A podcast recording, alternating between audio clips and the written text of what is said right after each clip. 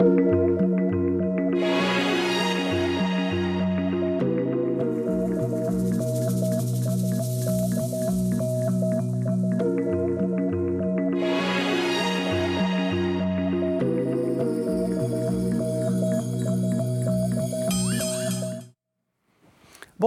merci de nous retrouver pour la foi prise au mot, votre rendez-vous de formation.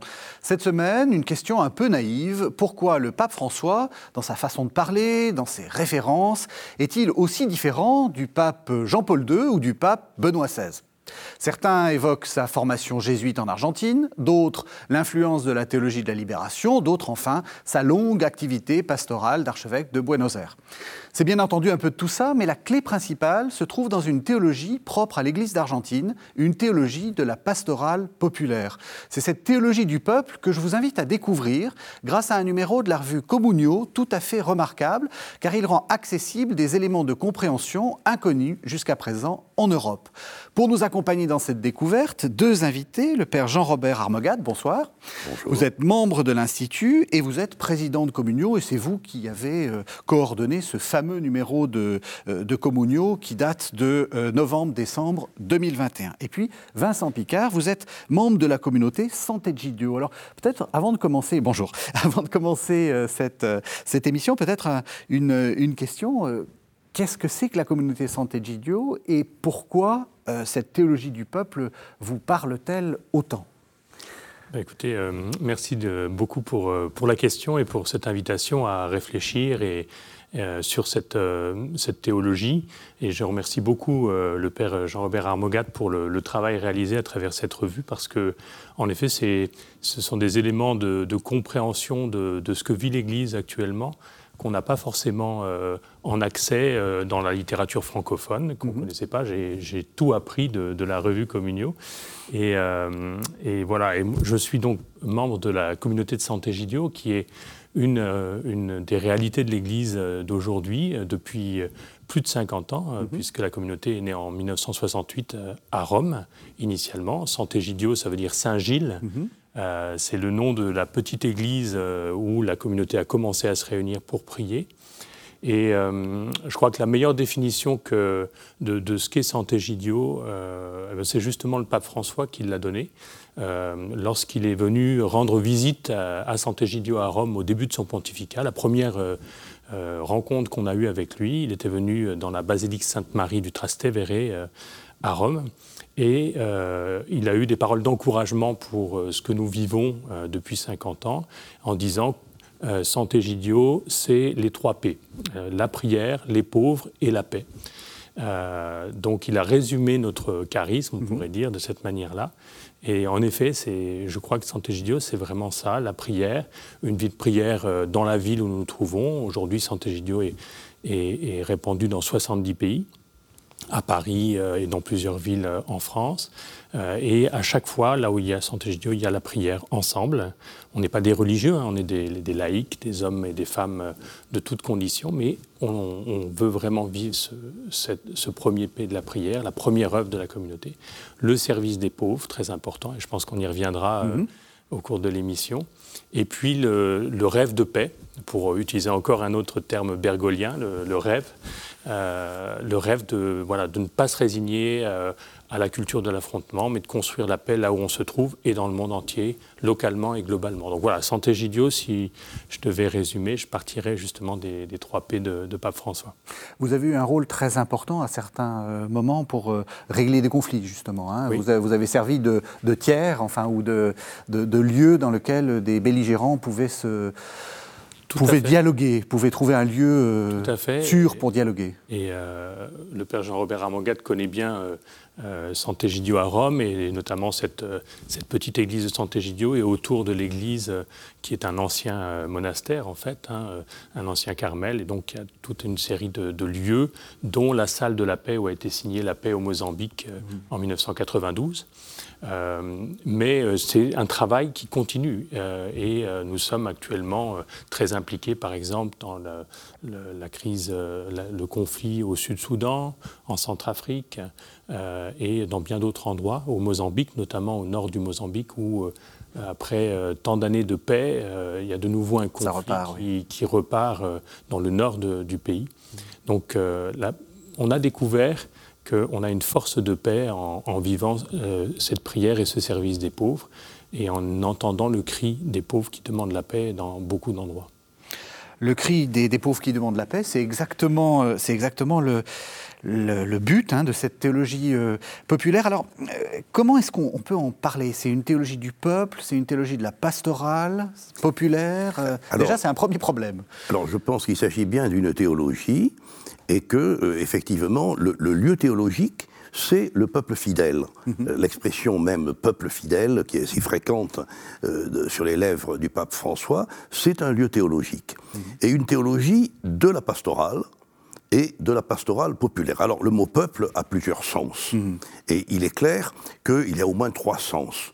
Le peuple au sens de la communauté politique, le peuple au sens de, euh, des couches populaires, et le peuple au sens du peuple fidèle, euh, donc, qui sont trois réalités, une réalité de type politique, une réalité sociologique et une réalité euh, religieuse. Mhm.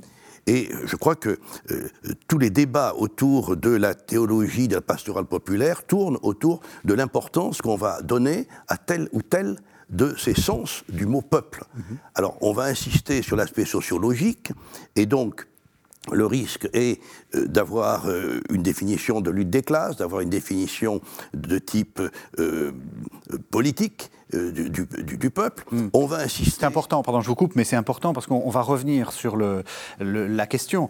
ça n'est pas une théologie de la libération, ou ça n'a pas, ça n'est pas que ça, cette théologie dont vous parlez. En insistant sur le peuple au, au, sens sociologique, on risque bien sûr de parler de la lutte des classes et de constituer une classe du prolétariat. Euh, le peuple au sens politique, euh, c'est aussi le risque d'un nationalisme euh, qui a traversé les pays d'Amérique du Sud, hélas, pendant deux siècles de, de guerre entre le Paraguay et l'Argentine, etc. Et puis le peuple au sens de la tradition biblique, la hausse, le peuple, mhm. euh, qui est le peuple de Dieu. Mhm. Et je crois que euh, plusieurs des ambiguïtés euh, viennent de ce triple sens du mot peuple. Mhm. C'est une théologie populaire, c'est aussi une pastorale, ou c'est une théologie pastorale? Comment vous voyez les choses?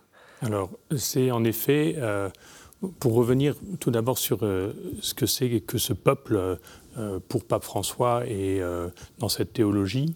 Euh, je pense que, en tout cas, nous le vivons de cette manière-là. C'est le mot pauvre qui est au centre de, de la communauté de Santé Gidio, qu'on veut vraiment mettre toujours au centre de nos préoccupations. Et c'est pas mettre les pauvres, je crois, au centre comme une catégorie justement sociologique ou politique, les pauvres mais comme une, une catégorie euh, théologique vraiment. Et je crois que c'est très bien montré dans, dans, les travaux que vous avez publiés.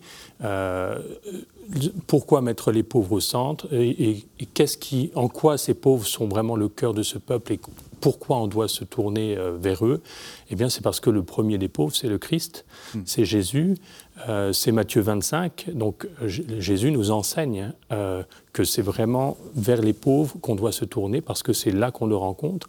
Et s'il y a, on parle souvent de l'option préférentielle pour les pauvres, qui est une des euh, une des expressions. Euh, c'est même un slogan, vous pouvez le dire. voilà, et puis qui était même euh, ancienne, puisque dès, le Concile Vatican II, on, en parlait, hein, Jean 23 en parlait. Et donc, l'option préférentielle pour les pauvres, c'est l'option que Jésus a pour les pauvres. Laissez venir à moi les plus petits. je, te, je te rends grâce d'avoir caché cela aux sages, de l'avoir enseigné aux tout petits. Donc, c'est cette, cette tournure, cette, orientation euh, qui est au cœur. Et du coup, euh, on n'est pas dans le populisme. Euh, alors il y a un autre terme que j'ai découvert dans cette théologie qui est de parler plutôt de popularisme, c'est-à-dire de, de, se tourner vers le peuple et d'y voir une ressource et de voir que l'Église a sa place, son rôle, sa responsabilité dans et avec, avec le peuple. Euh, alors ça peut paraître un peu, euh, euh, un peu complexe ou un peu éloigné de la réalité. Pour nous, c'est très concret. Ça veut dire que on, veut vivre ensemble et on veut construire notre communauté toujours avec le souci non pas de l'autoréférentialité, ça c'est aussi un, des termes euh, qu'emploie souvent Pape François, mais dans le souci d'être une communauté ouverte, mmh. euh, un nous ouvert sur le monde, sur les périphéries, sur, sur le tous, sur l'ensemble du peuple. L'Amérique latine, c'est à l'heure actuelle 60% des catholiques du monde. Mmh. L'Amérique du centre et du sud, 60% des catholiques du monde. L'Europe faisant 24%. Et sur, euh, sur 100% de catholiques, 12% euh, habitent au Brésil, euh, je ne sais plus, à peu près le même nombre au Mexique, etc. et alors, je pense que l'Amérique du, Sud, du centre et du Sud, l'Amérique latine, a été une sorte de, chaudron explosif de, violence pendant plusieurs décennies. Et toutes les difficultés, tout l'intérêt de, la gestion d'une théologie de la pauvreté qui, est réelle, qui est très forte. 42% euh, des Argentins sont au-dessous du seuil de pauvreté aujourd'hui, mm. euh, a été de pouvoir tirer les éléments réels d'évangélisation de ces situations de conflits extrêmement violents euh, que, en particulier, l'Argentine a connues avec des années de dictature militaire. Et avec ces peut-être un peu différent de d'autres théologies euh, venues d'Amérique euh, d'Amérique du Sud, qui sont les théologies de la, libération, avec des interlocuteurs un, tout petit peu différents, parce que l'Argentine, c'est pas simplement euh, un face-à-face entre les pauvres et une dictature, mais il y a cette espèce de fascisme, hein, on peut dire, un peu à, l'espagnol, enfin, ou à la, à sud-américaine, à l'Argentine, qui, est le péronisme. Alors, il y a deux choses. D'abord, il est plus exact, mais ça a l'air d'être un peu pédant, de, parler de Théoria Platense et de Rio de la Plata, parce que ça concerne aussi l'Uruguay, qui est de l'autre côté, Ah d'accord, de, côté. les, techniciens parlent de théologie platense et de Rio de la Plata. Ensuite, euh, le péronisme est un phénomène extrêmement intéressant, extrêmement unique, euh, parce que euh, Perron dès 1942-43 ministre du Travail, puis devenant chef de gouvernement, une sorte de, le caudillo, de, jusqu'à son départ en 53, son exil et son retour 18 ans plus tard, la succession pendant un, an ou deux par sa, femme, Evita, et qui propose en s'appuyant sur les syndicats, techniquement, contre les partis politiques et contre le marxisme, qui propose une politique populariste, euh, de, extrêmement neuve et qui a évité euh, à l'Argentine euh, le marxisme, hmm. mais qui n'a pas évité à l'Argentine les dictatures militaires qui se sont succédées et la grande difficulté de ces mouvements initiés euh, dans euh, la vie religieuse, qui sont devenus aussi des mouvements militaires, des mouvements armés, les Monteneros, euh, qui ont pratiqué des assassinats, etc. Donc c'est une situation extrêmement forte, extrêmement complexe, et le tournant décisif fut 2007, la conférence d'Aparecida. Mm-hmm. conférence des évêques du CELAM, d'Amérique du Centre et, du Sud, dont le principal rédacteur était l'archevêque de Buenos Aires, Bergoglio. Et là, ça a été un peu le tournant, c'est-à-dire l'établissement, euh, après ces, années de, tempête marquées par des condamnations en 83, puis le retour, les difficultés avec, euh, Rome, etc. Euh, et, ça a été la déclaration d'Apalécide, qui est un gros document de 150 pages, la déclaration d'Apalécide a été le moment clé où on a pu euh, s'asseoir et commencer à réfléchir. Et c'est là que les noms que vous avez cités en commençant, ceux de Théo, de Guerre et de Canone, sont apparus comme des théologiens de cette théologie de la pastorale populaire. Je vous propose qu'on entende un premier texte, justement, de l'un de ces, de ces théologiens, donc Raphaël Teillo, euh, qui s'appelle La Nouvelle Évangélisation. Vous allez le prononcer mieux que moi en espagnol. Euh, et que vous avez, justement, que vous on l'a dit, hein, dans ces moi, je ne connaissais pas ces textes, on les trouve que dans le numéro de, euh, de Comunio. Ça s'appelle l'annexe 7, ça date de 2013. La pastorale populaire reconnaît que l'Église a seule la mission d'annoncer l'Évangile, mais que, dans l'accomplissement de cette mission, elle est complétée par le peuple, comme elle l'est aussi, dans un autre ordre, par la famille. C'est pourquoi il existe trois domaines distincts dans la pastorale populaire. 1. L'action de l'Église dans l'évangélisation du peuple. 2. L'action du peuple dans la transmission de l'Évangile reçu, le peuple évangélisant le peuple. 3. l'action de l'Église pour aider le peuple à s'évangéliser lui-même. La pastorale doit donc s'efforcer de rendre son propre style de vie similaire à la pauvreté des pauvres. Utiliser des moyens pauvres dans l'œuvre d'évangélisation encadrée par un concept correct de la pastorale populaire. La connaissance et l'usage habituel de la langue et des autres moyens d'expression propres au peuple ou à divers secteurs du peuple. S'adapter aux valeurs et à la manière d'être, c'est-à-dire à la culture du peuple. Et tout cela d'une manière très simple et humble.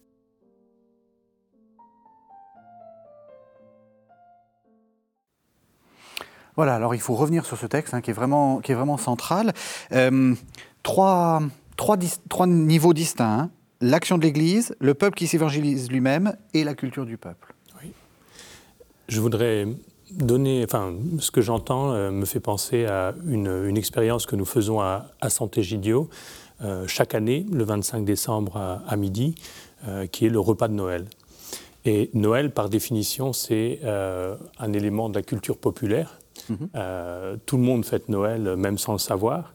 Euh, on le fait de différentes manières, pas forcément très bien euh, selon les, canons de la, foi, sans, forcément euh, mesurer le message de Noël, en quoi voilà, il y a, derrière un don immense qui est celui de la bonne nouvelle, de l'évangile, etc. Euh, et pourtant, voilà, il est, il est, euh, il est fêté. Euh, cette fête est fêtée par tout le monde, y compris au-delà d'ailleurs dans, dans, toutes les religions. Alors qu'est-ce qu'on fait avec ça? Qu'est-ce qu'on fait? Est-ce qu'on on est consterné parce que Noël ne, ne, peut plus être fêté comme, comme avant de telle manière, etc. Ou alors est-ce qu'on regarde cette foi populaire, cette, cette, ce, cette joie populaire de Noël, et on essaie alors de, ben de en Église, de, de, la prendre telle qu'elle est, de s'adapter, il y a le mot s'adapter qui est mmh, important, mmh. Euh, pour évangéliser et pour faire qu'il y ait tout un mouvement qui se crée à travers ça. Et alors concrètement, comme qu'est-ce que nous faisons? Eh bien, euh, nous avons euh, la, la, tradition d'organiser un repas de Noël où nous invitons les pauvres, donc les sans-abri, euh, les personnes euh, réfugiées euh, que nous aidons toute l'année dans nos différents engagements, les personnes âgées, très important, qui sont souvent isolées à Noël, seules. nous les invitons à un repas que nous organisons, que nous organisons dans l'église où nous prions toute l'année, et auquel nous invitons aussi tous ceux qui veulent, toutes les hommes et les femmes de bonne volonté qui veulent prêter main forte, parce que vous imaginez bien que dresser la table hmm. pour tant de personnes, eh bien, ça, demande de l'aide. Et alors, on voit toute une dynamique euh, de, vraiment très belle de, de don de soi, de, de, et où, dans laquelle on retrouve vraiment le sens de Noël profond, parce que le sens de Noël, c'est le sens d'une Église pauvre, euh, pour les pauvres. Jésus a été donné comme un enfant pauvre. Euh, il est né dans une, dans une mangeoire à, animaux euh, et il est arrivé avec, dans le mépris total, dans le dénuement total. Et c'est comme ça que Dieu a choisi de se donner. Et donc, vraiment, quand on se retrouve à table euh, dans, l'Église, euh, on l'a fait cette année pour la première fois euh, dans l'Église Saint-Méry, qui a été confiée à la communauté de saint au centre de Paris. On avait 140 sans-abri qu'on a pu inviter. On avait une soixantaine de bénévoles pour ce repas. Et vraiment, on sent, c'est vraiment un moment d'église, un moment de communauté, mais pas une communauté fermée sur elle-même, sur la défense de ses, de ses valeurs, de ses traditions. On le fait, on a, les traditions sont là, mais vraiment une communauté euh, de peuples. Euh, D'ailleurs, c'est une expression qu'Andrea Riccardi, le fondateur de Sant'Egidio, utilise souvent pour expliquer ce qu'est la communauté de Sant'Egidio et ce qu'on cherche à être. Il utilise cette expression communauté de peuples. Alors, ce n'est pas une, une, expression qui, qui, vient de cette théologie. Euh, sud-américaine. C'est euh, une expression qu'il emprunte à Martin Buber, qu'il avait utilisée dans un, une autobiographie spirituelle euh, dans laquelle il parle des communautés hassidim en Europe centrale. Oui, Martin Buber, c'est donc c'est ce grand témoin du, judaïsme euh, d'Europe centrale. Oui. Exactement. Et il explique, voilà, euh, il décrit des communautés, il utilise cette expression de communauté de peuple. C'est-à-dire une communauté ouverte, une communauté vers les périphéries, une communauté en sortie, si on veut retourner vers un langage plus bergolien.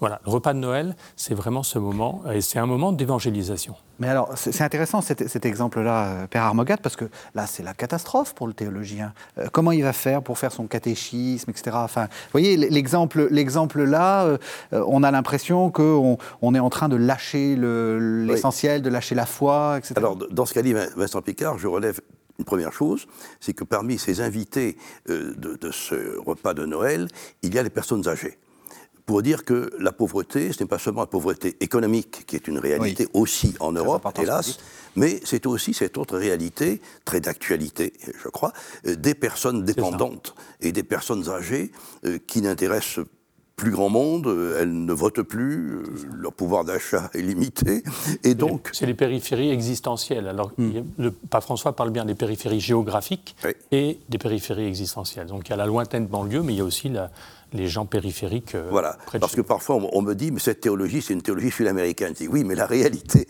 de la pauvreté est aussi une réalité existentielle que nous connaissons euh, en Europe. Et ensuite, le deuxième lieu, c'est précisément ce que Raphaël Teillo dit dans son, texte, c'est-à-dire comment d'une communauté de pauvres peut jaillir euh, la flamme de l'Évangile. Il ne s'agit pas d'une catéchèse d'en haut, c'est-à-dire on va expliquer aux gens ce qu'ils doivent croire, mais il s'agit, et c'est encore le cas en Europe, peut-être moins discernable en France, discernable dans beaucoup de pays, en particulier de la Méditerranée, qui est cette euh, vie euh, religieuse qui s'exprime mal, qui n'a pas le langage de la théologie ni de la catéchèse, mais qui est euh, la recherche du bonheur, et la recherche d'un bonheur qui ne s'arrête pas avec la mort. Moi, je suis très frappé de cette recherche euh, d'une vie éternelle et cette recherche aussi d'une compassion. Et, je crois que compassion euh, et vie éternelle sont des éléments essentiels de la théologie chrétienne. Ça suppose donc qu'il y ait derrière une sorte de, d'idée fondatrice que euh, Dieu parle aussi qu'il y a une sorte de sens du peuple, quoi. Que la foi, la foi, on appelle ça le sensus fidelium, mais qui, a, qui, a, cette sorte de oui, de, caractère spontanément théologique ou spontanément tourné vers Dieu du peuple ben, nous avons connu en France, il y a maintenant une quarantaine d'années, euh, cette théologie populaire qui avait été euh, développée par le père Bonnet, un, dominicain. Euh, et je crois qu'on a un peu oublié cela, ne serait-ce que parce qu'il y a une sécularisation rapide, profonde de notre société en France. Mais encore une fois, c'est pas le cas en Espagne, ni en, Italie, ni au Portugal. Et même dans la situation française, nous constatons que souvent, dans les, euh, parmi les personnes les plus défavorisées, il y a cette notion de compassion, de partage, d'espérance. Hmm. Le peuple a le sens de Dieu. Mais je pense que le, peuple a le sens de Dieu, a une attente, a une aspiration. Euh, et hum, il y a un autre, un autre euh, moment où on voit cela très fort, c'est lorsque nous faisons euh, chaque mois la prière pour euh, les malades, la prière pour la guérison des malades. Mhm. et, et, bien là, ça concerne tout le monde. On connaît tous des malades dans notre entourage. Et ce cri du malade et ce cri de son entourage, ce cri nous, qui se fait invocation dans notre prière, eh bien, c'est un cri profondément spirituel, c'est une demande de vie, c'est une demande de, de guérison. Et là aussi, qu'est-ce qu'on en fait? Est-ce qu'on laisse euh, la guérison euh, seulement aux médecins? Euh, Bien sûr, il faut les médecins, mais il y a besoin d'entendre cette demande du peuple, cette, existence, qui, qui, est d'en faire quelque chose pour construire la communauté. Quand on, fait cette prière, on chante le, chant d'Ézéchias, l'hymne d'Ézéchias, qui commence par une invocation d'une personne qui demande la guérison pour elle, hein, qui dit moi, qui dit je, mais elle se termine par le nous. Et c'est euh, euh, nous, euh, tu nous as sauvés. donc on passe du je au nous. Et, c'est comme ça qu'on construit la communauté, c'est comme ça qu'on construit l'Église, en passant du je, de, la, de, la de la religiosité individuelle, on pourrait dire, de la demande quelquefois un peu superstitieuse, pardon, qui peut exister. Il ne faut pas la mépriser, il faut partir d'elle, l'évangéliser avec la parole de Dieu, très important. je veux dire, le premier à parler, à expliquer que le, royaume de Dieu, eh ben, c'est une table qu'on dresse et à laquelle on fait venir tous les boiteux et les, mm-hmm malade, c'est Jésus lui-même. Donc cette, cette, pédagogie et cette euh, utilisation d'images très simples, très populaires, celle d'un banquet, ça parle à tout le monde, eh ben, c'est Jésus lui-même qui l'utilisait. Donc il faut retrouver cette capacité à vivre simplement les choses. Et il y a un mot euh, qui m'a touché dans le passage que vous avez lu. tout à la fin, il dit il faut le faire de manière humble. Oui, ça c'est j'allais justement je crois que ça. on est là dans l'humilité, c'est-à-dire évangéliser aujourd'hui, être pastoral aujourd'hui, c'est aussi faire les choses de manière très humble. Et en le faisant, on découvre que ce, que Sophonie, euh, ce dont Sophonie parle, c'est-à-dire l'alliance entre les humbles et les pauvres. Et cette alliance-là, quand il y a les deux, des humbles et des pauvres, alors là, on a une force euh, énorme. Mhm. Alors, ce qui a certainement manqué euh, à la religion populaire des années 60 en France, c'est une théologie. Mhm. Le père Serge Bonnet était un sociologue généreux, mais euh, si, à mon avis, cette euh, option n'a pas pu être, se développer, être soutenue, c'est parce qu'il n'y avait pas de, d'armature théologique. Mhm. Et ce qui est intéressant, c'est que précisément, ce dont nous parlons, cette théologie euh, argentine, a une structure théologique avec des théologiens, vous avez évoqué leur nom tout à l'heure, eh on a entendu l'un d'entre eux. Eh ben, vous me faites une transition tout à fait, tout à fait parfaite, puisque j'aimerais qu'on justement on les, on les, on les, on les, on les mette en, lumière, ces théologiens. Alors, le premier, hein, on, l'a dit, Raphaël Teillo, 1917-2002. Euh, Je vais donner leur date parce qu'on voit bien le, le, vie et de mort parce que ça, permet de voir un peu le que c'est des, théologiens très contemporains en fait. Hein.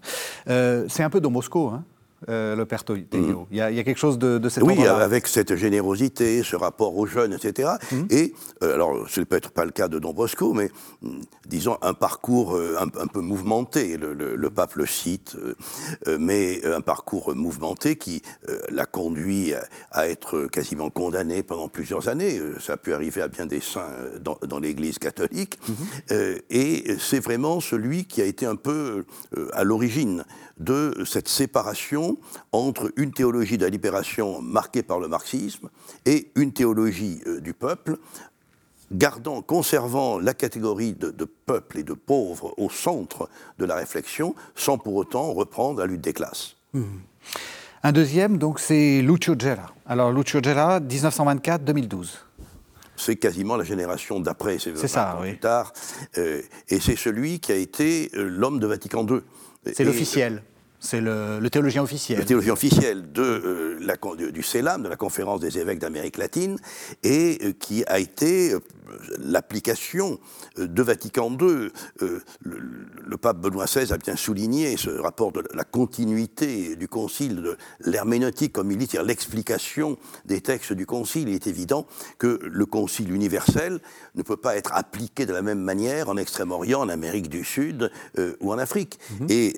Et, est celui qui a permis d'appliquer les intuitions du Concile à ce contexte si particulier qu'est l'Amérique latine et en particulier l'Argentine. Et puis un dernier, euh, Juan Carlos Canone, jésuite, 1931-2019, il vient de mourir. C'est l'intello alors lui, c'est lui, c'est l'intello, euh, professeur euh, de philosophie, professeur du, jeune Bergoglio, euh, et qui est celui qui a essayé de mettre sur pied, de façon intéressante, cette idée d'un don, le, pauvre, la pauvreté comme un don à l'Église, et comme un don reprenant des catégories de Jean-Luc Marion, comme un, phénomène saturé, c'est-à-dire que quelque chose qui dépasse simplement le don, mais qui est donation. Une donation de Dieu à l'Église. Le, pauvre est un don que Dieu fait à l'Église. Et c'est justement cette réflexion du, pauvre qui peut nous ouvrir les yeux et nous faire nous rapprocher de cette réalité euh, si forte et si lointaine qu'est le Christ ressuscité. Mmh. Alors justement, le Père Amoguet vient de le dire, c'est une théologie. Euh, et vous aviez commencé tout à l'heure en disant ce qui vous frappe beaucoup, euh, euh, tout ça d'une manière très, chez, chez hein, tout ça d'une manière très simple et, humble. c'est une théologie de l'humilité. Oui, de l'humilité, de l'alliance des humbles et des pauvres, et en même temps, je le disais, de la découverte d'une grande, d'une grande force au milieu de tout ça. et hum, cette force, c'est la force, je crois, de, d'une Église qui se découvre non pas résignée euh, que ce soit à la sécularisation, que ce soit euh, à la complexité, euh, à la mondialisation qui devient un monde, ce monde liquide dont, dont parlait Bauman, qui est un, monde dans lequel d'individus isolés et dans lequel les, tensions unitives finalement disparaissent et donc que ce soit la famille, que ce soit l'Église, tout ça, les syndicats, tout devient beaucoup plus compliqué d'être ensemble. Euh, et donc l'Église redécouvre, et il est possible de redécouvrir ensemble cette passion d'être ensemble, ce, mystère de, euh, Pape François en parle, je crois, dans, dans l'Evangelii Gaudium, euh, ce mystère de, de, l'accolade, de, s'approcher les uns des autres, de former communauté, de former une assemblée. Et, donc, il y a aussi un, euh, quelque chose de très beau, c'est que, alors, dans cette, en découvrant cette force, on découvre qu'on peut être un sujet de nouveau, euh, que le, une communauté chrétienne euh, peut être un sujet qui ne subit pas l'histoire, qui, ne se résigne pas à sa petite histoire personnelle, mais qui fait l'histoire, qui, qui vit dans l'histoire, qui voit les signes des temps, comme dit le, le Concile et euh, qui, partant de là, alors, euh, retrouve une capacité eh bien, de, d'organiser l'espérance. Mhm. Euh, l'espérance, ce cri des malades, ce cri des, peuples en guerre, attend une réponse. Et le royaume, le royaume de Dieu, alors, est-ce que c'est seulement pour pour après, pour plus tard, ou est-ce que ça ne peut pas être aussi déjà maintenant? Est-ce qu'on n'est pas responsable de le faire mhm. advenir? Et euh, donc là, on devient un sujet, on, acquiert une nouvelle capacité, euh, y compris de, changer les choses, de changer le monde. Euh, tout peut changer, ou, le livre aussi de Pape François sur, il m'échappe maintenant, mais où il parle de, changer. Changer, hein, voilà. Et un exemple très, enfin, vraiment très beau que nous avons vécu, nous, à Sant'Egidio, c'est on a entendu ce cri des migrants. Euh, des migrants euh, qui mouraient en Méditerranée en 2015. Euh, et donc, qu'est-ce qu'on peut faire? C'est le vent de l'histoire, cette poussée migratoire, des conflits devant lesquels on est démunis. Eh bien, en se faisant charge de cette demande de, ces pauvres gens qui meurent en Méditerranée, on a imaginé, on a cherché à organiser l'espérance d'un autre chemin pour euh, trouver le salut pour eux et leurs enfants. On a créé ce qu'on a appelé les couloirs humanitaires et euh, qui permettent euh, depuis de faire venir des familles qui, sans notre aide, vont se trouver prises par les passeurs, mhm. vont se retrouver sur les barques et avec les risques qu'ils encourent et donc de les identifier, de les faire venir en, France, en Europe, en Italie, en Belgique. Maintenant, c'est en train de, grandir dans toute l'Europe. Ça a été un nouveau modèle qui a même été repris euh, par la, Commission européenne dans son, dans son pacte, euh, qui dit beaucoup de choses, des choses plus ou moins euh, hospitalières, on va dire, mais qui parle de l'ouverture de voies légales et qui mentionne les couloirs humanitaires qui ont été créés par Santé Gidio et d'autres organisations. Donc on peut faire quelque chose. C'est pas vrai qu'on est résigné euh, à l'histoire et à, la tragédie de l'histoire. Mhm. Donc on voit bien que c'est une ecclésiologie qui devient une, morale aussi. Hein. Enfin, Moi, je, crois que les, catholiques français, vous le rappeliez au début, Régis Burnet, euh, sont un peu étonnés par le pape François, divisés même mhm. sur euh, le pape François. Or, je crois que c'est une grande chance que l'Esprit Saint ait donné un pape venu de l'autre bout du monde, comme mhm. il a dit le premier jour, un pape sud-américain, euh, parce que euh, l'avenir de, l'Église, nous, le voyons, mhm. euh, se, trouve dans l'hémisphère sud, ne serait-ce que par le nombre, la jeunesse et, et le nombre des fidèles. Et deux choses. La première, c'est que, euh, surpris par un pape argentin, mais je pense que les Argentins ont eu des papes euh, italiens, polonais, allemands, mmh. qui étaient très loin de leur culture et de leurs problèmes. Alors nous avons la chance d'avoir un pape argentin qui a très peu vécu en Europe, sauf depuis qu'il est pape, et je crois que c'est essentiel, c'est une poussée de l'Esprit Saint dans notre Église pour nous obliger a changé a changé notre regard. Alors, non pas changer nos dogmes, non pas changer notre catéchisme, ça c'est idiot de prétendre ça, mais a changé notre évangélisation et à savoir combien nous pouvons être évangélisés par ceux en qui l'espoir de l'esprit est vivant, par ces populations, ce peuple fidèle euh, dont parle François. C'est Comunio qui dit ça. C'est-à-dire, c'est quand même la, revue de, Balthazar, la revue d'Henri de, Lubac, on, en parlera à la fin de l'émission. Euh, c'est donc une revue de gens euh, quand même très intellectuels, euh, pas toujours très proches du peuple. Enfin, je veux dire, c'est pas une, c'était pas de la théologie populaire, hein, c'est le moins qu'on puisse dire, dans tous les sens du terme. donc, vous vous appelez à quelque chose, enfin, à une sorte de de changement de, de, de, la manière de faire de la théologie Le choix que le comité de rédaction a fait, euh, euh, au début peut-être un peu surpris, euh, de parler de cette théologie où que peu de gens connaissaient, sauf par les interventions du pape François. Alors, le pape François en parle tout le temps, finalement, les, les, communautés populaires, etc. Mais comme en Europe, pour des raisons que, que je peux expliquer, on n'a pas connu cette théologie, on n'a connu que la version marxiste de la théologie de la On juste après, oui. Euh, on ne comprenait pas très bien de quoi le pape euh, voulait parler. Mm. Et je pense qu'il euh, y a eu un, blocage politique d'une théologie de la libération marxiste qui, rappelons-le, a eu comme théoricien en Amérique latine des théologiens occidentaux, des, théologiens allemands, qui sont eux qui ont fait la théologie de la libération marxiste. Bon, et, donc, cette théologie, peu connue en Europe, mais très connu euh, en Amérique euh, euh, latine, je crois qu'il est important que nous réalisions qu'il s'agit bien de quelque chose de neuf. Et Comunio a pris le parti de, publier ce numéro en, en, syntonie avec la rédaction argentine. Vous êtes d'accord? Je, vais, dire quelque chose d'assez vulgaire, mais c'est nous un peu les vieux cons? je pense que la nouveauté aussi que, que Pape François apporte, c'est pour la première fois un pape qui a été archevêque d'une grande mégapole, mmh. euh, parce que Buenos Aires, c'est gigantesque. Et euh, depuis le début des années 2000, euh, à l'échelle de l'humanité, on est passé dans un monde où la majorité des, habitants habitent en ville, mmh. hein, le fait urbain. Et, je crois que ça aussi, euh, il est, il est sud-américain, mais il est aussi euh, au fait de ces grandes conurbations euh, où les individus sont, voilà, sont brassés dans, dans dont nous n'avons aucune idée dans en Europe, en fait. Même si on a l'idée qu'il y a des grandes villes, c'est pas du tout on pareil. on en a aussi en, Europe, mais moins finalement. Hein. les, grandes, les grandes conurbations du, tiers-monde, du, du, sud du monde, de l'Asie. Euh, c'est des choses qu'on n'imagine pas en fait et dont on n'a pas forcément la conception. Et, donc, il apporte une, très grande nouveauté de cette manière-là.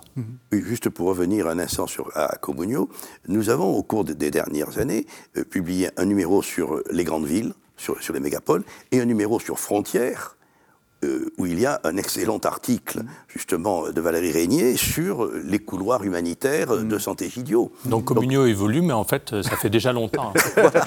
tout va bien. tout va bien.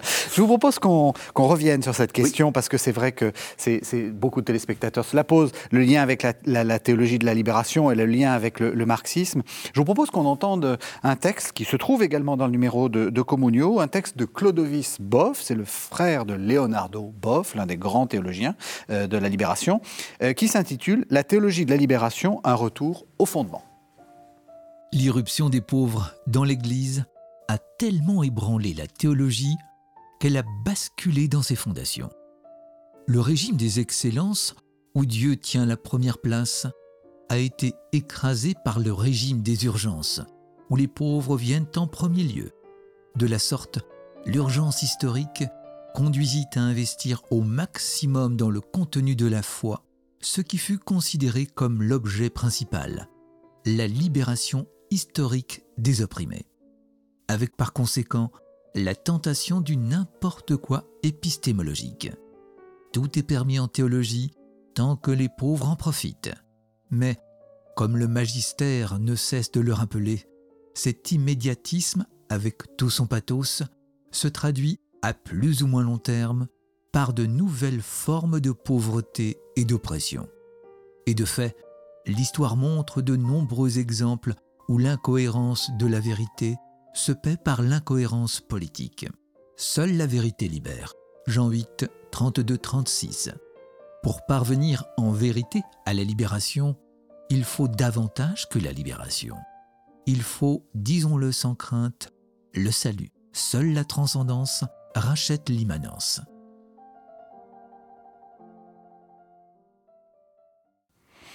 C'est ferme. C'est très très ferme. Alors, euh, donc rappelons-le, hein, ce- c'est le, le frère de. Alors, il s'agit de Clodovis, Clodovis, hein. qui est un religieux servite, euh, frère de Leonardo Boff, euh, franciscain, euh, l'un des, des leaders de la théologie de la libération.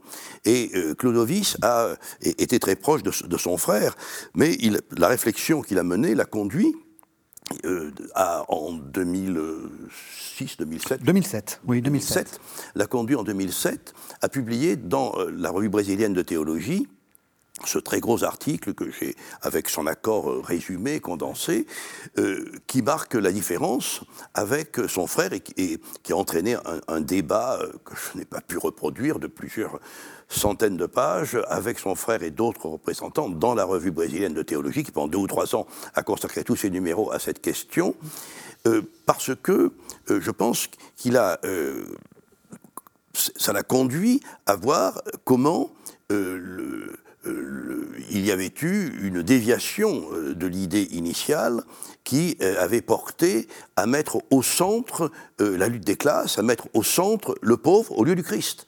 Et euh, comme Vincent Picard le rappelait tout à l'heure, c'est parce que le Christ est pauvre que nous nous tournons vers les pauvres. Et dans le pauvre, nous retrouvons euh, le, Christ. Euh, et pour des raisons du, reste dont je rappelais un peu l'histoire dans les soubresauts politiques de l'Amérique latine, cette vision politique avait pris le dessus.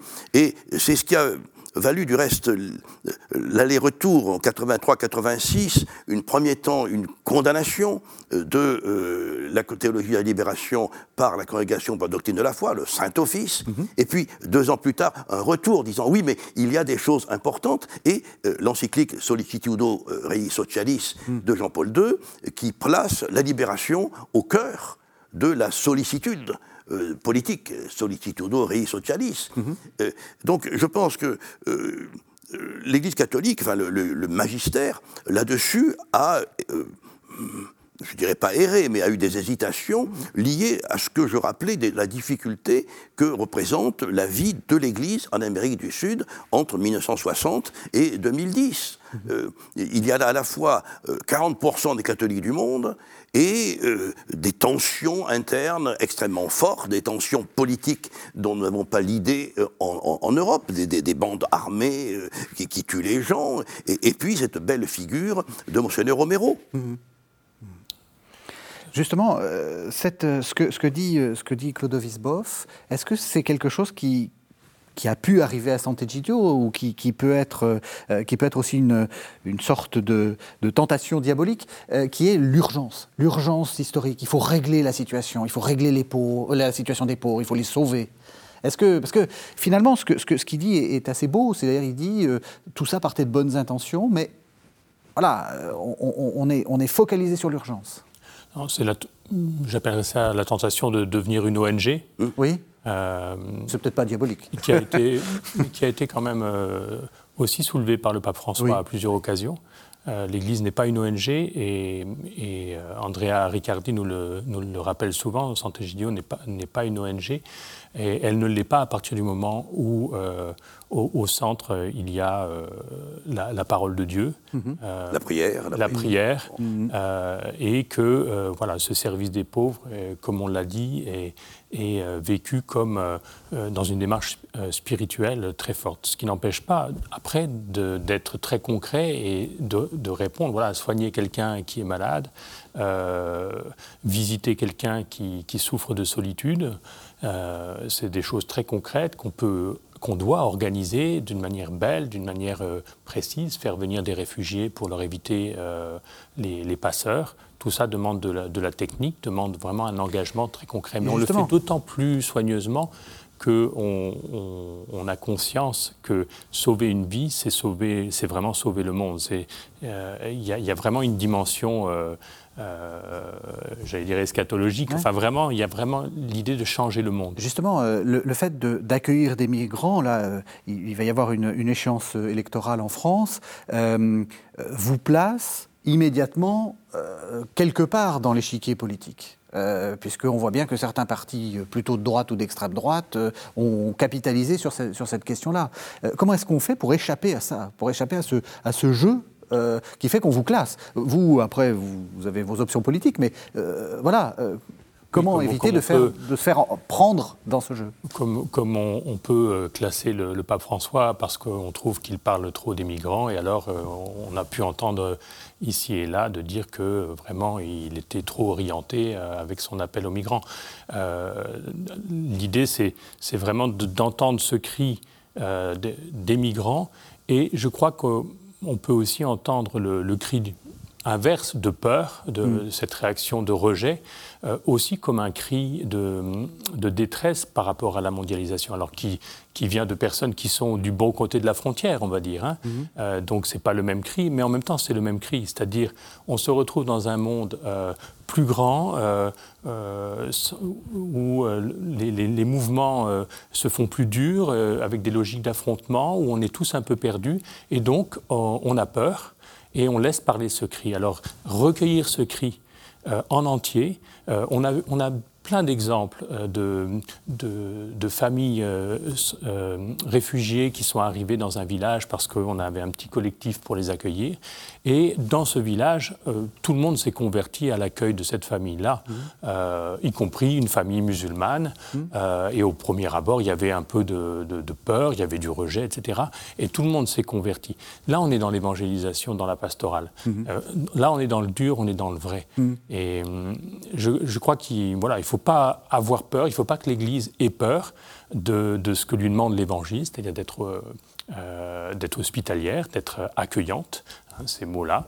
Euh, ils sont dans l'Évangile. Donc on est, en, étant de ce côté-là, on n'est pas de gauche ou de droite ou progressiste ou quoi. On, on met en œuvre l'Évangile. Il ne faut pas en avoir peur, il faut le vivre, il faut y aller, et on découvre alors qu'en fait c'est magnifique. Euh, la peur migrant est une inquiétude euh, qui est une forme de pauvreté, euh, je pense aux pays scandinaves, mmh. qui en un premier temps ont accueilli les migrants comme une main-d'œuvre utile. Mmh.